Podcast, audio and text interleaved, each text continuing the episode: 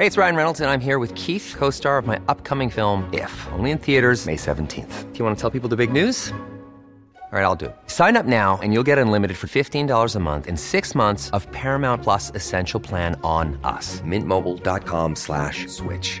Upfront payment of $45 equivalent to $15 per month. Unlimited over 40 gigabytes per month. Face lower speeds. Videos at 480p. Active Mint customers by 531.24 get six months of Paramount Plus Essential Plan. Auto renews after six months. Offer ends May 31st, 2024. Separate Paramount Plus registration required. Terms and conditions apply if rated PG. Estas son las breves del coronavirus. La información más relevante sobre el COVID-19 por el Heraldo de México. A nivel internacional, el conteo de la Universidad Johns Hopkins de los Estados Unidos reporta que hoy en todo el mundo hay más de 77.801.000 contagios del nuevo COVID-19 y más de 1.713.000 muertes. Marcelo Ebrard, titular de la Secretaría de Relaciones Exteriores, confirmó que el primer embarque de vacunas de Pfizer, que será para México, ya se prepara y mañana miércoles 23 de diciembre llegará al país. Se espera que antes del mediodía ya se encuentre en territorio nacional.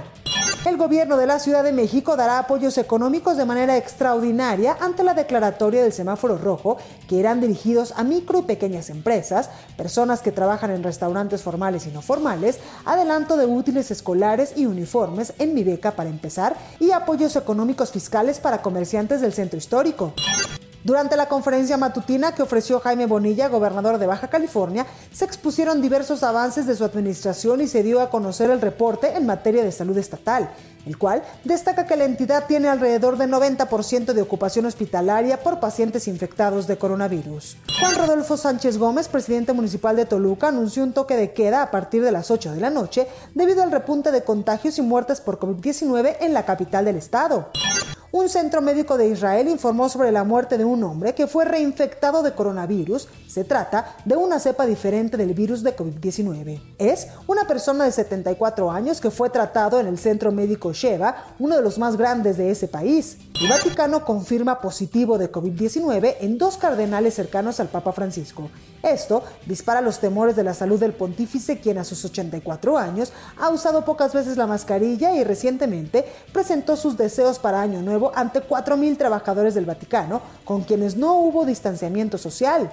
El laboratorio alemán BioNTech, que junto al estadounidense Pfizer produjo la primera vacuna aprobada internacionalmente contra el coronavirus, podría suministrar una vacuna adaptada a la nueva cepa del virus registrado en el Reino Unido en seis semanas. Para más información sobre el coronavirus, visita nuestra página web www.heraldodemexico.com.mx y consulta el micrositio con la cobertura especial.